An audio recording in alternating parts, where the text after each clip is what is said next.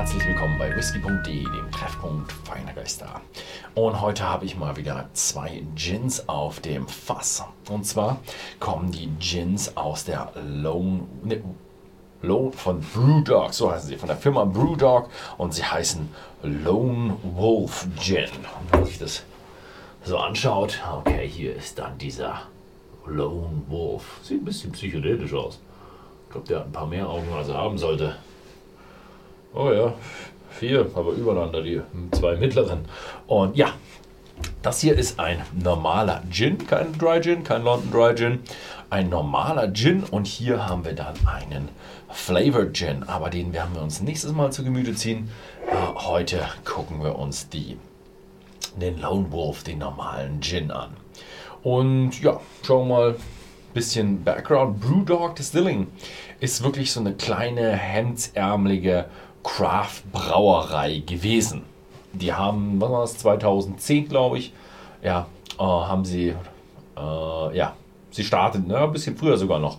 Und ähm, die haben da so hemdsärmelig angefangen als kleine selbst, mit selbstgebauter Brauerei in Fraserborough und ging relativ gut und sie haben dann 2012 in eine top-moderne Brauerei in Allen umgezogen und haben ihren Umsatz kräftig gesteigert und sie sind auch ausgezeichnet worden als Schottlands ähm, schnellst wachsendes Unternehmen in der Branche und ja, sie brachten auch ein Bier mit 55% auf den Markt. Das ist übrigens nicht destilliert. Wenn man etwas destilliert, dann ist es ein ja, Destillat, ein Schnaps. Äh, wenn man etwas aber friert, man friert es aus und nimmt äh, das gefrorene Wasser raus und dann erhöht man auch den Alkoholanteil im, im Getränk, dann bleibt es ein Bier. Also so stellt man 55-prozentiges Bier her. Ähm, ja, Brewdog Distillery hat sogar eine Fernsehshow in den USA. Sie sind richtig, richtig ähm, ja, bekannt und sie sind die größte, modernste, wie heißt es, äh, Craft Beer Brauerei Schottland und unabhängig. Wobei so größte und Craft Beer, weiß nicht, wie das Zusammenbier äh, passt, weil eigentlich heißt es Craft Beer ist eigentlich äh, immer in klein, aber wahrscheinlich ist Craft Beer mittlerweile auch ein, ja, ein Begriff, ein, ein ja, Produktionsart, wenn man ja, nicht irgendwo im großen Stil macht, sondern eher im kleinen, ja, in Batches oder so. Ich weiß es nicht. Ich bin beim Craft Beer nicht so sehr unterwegs. Wir schauen uns immer eher die ja, Gin und Whiskys an. Gut, also der Gin, was ist drin? Drin ist kräftiger Wacholder, frischherbe Grapefruit, also ein bisschen Zitrus ist auch mit drin. Dann haben wir noch äh, Kiefernadel, rosa Pfeffer, Muskat, Mus Muskatblüten und Mandeln. Oh, ich kenne Muskatnuss, aber Muskatblüten habe ich noch nicht probiert. Ja. Schauen wir mal, was, was so durchkommt. Oh ja, als erstes kommt richtig kräftig der Wacholder durch. Ein richtig starker. Also ein schöner, klassischer Gin. Mhm.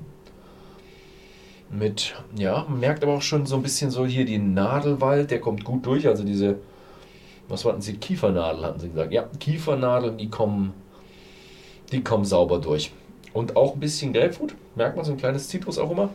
Also es ist so eine Mischung aus klassischem Wacholder-Gin, ein bisschen mit so Nadelwald. Also es hat ein paar so Nuancen drin. Also es ist ein mit 28,90 bei whisky.de, ein eher im ja, mittleren Preissegment. Beim Gin noch nicht ganz so teuer, aber dafür hat er schon so, hat er schon schöne Nuancen. Also er ist schon gut gemacht für, für seine 28,90. Mhm. Mhm.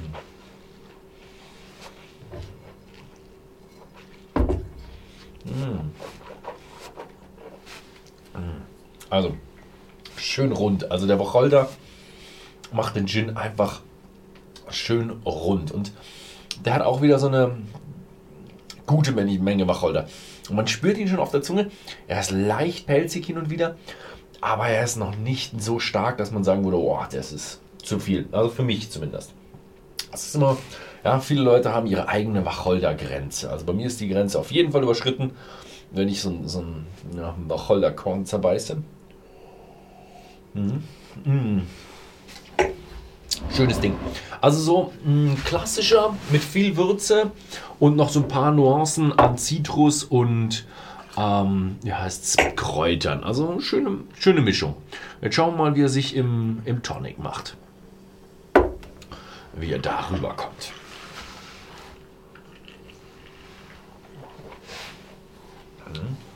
Oh, ja.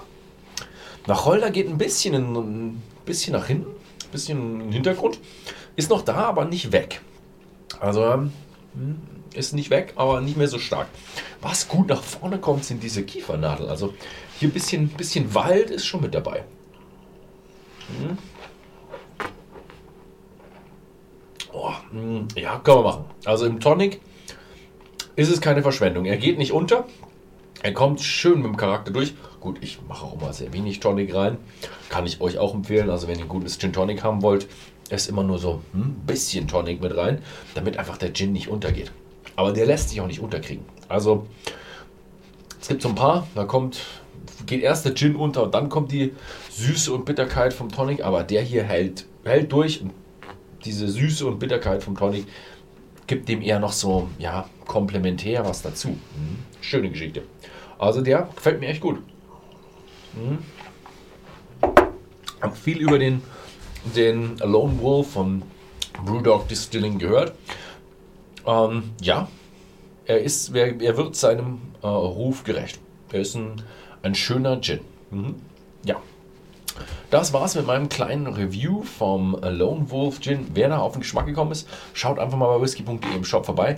Da gibt es den Lone Wolf Gin zu kaufen für 28,90 zurzeit. Ansonsten vielen Dank fürs Zusehen und bis zum nächsten Mal.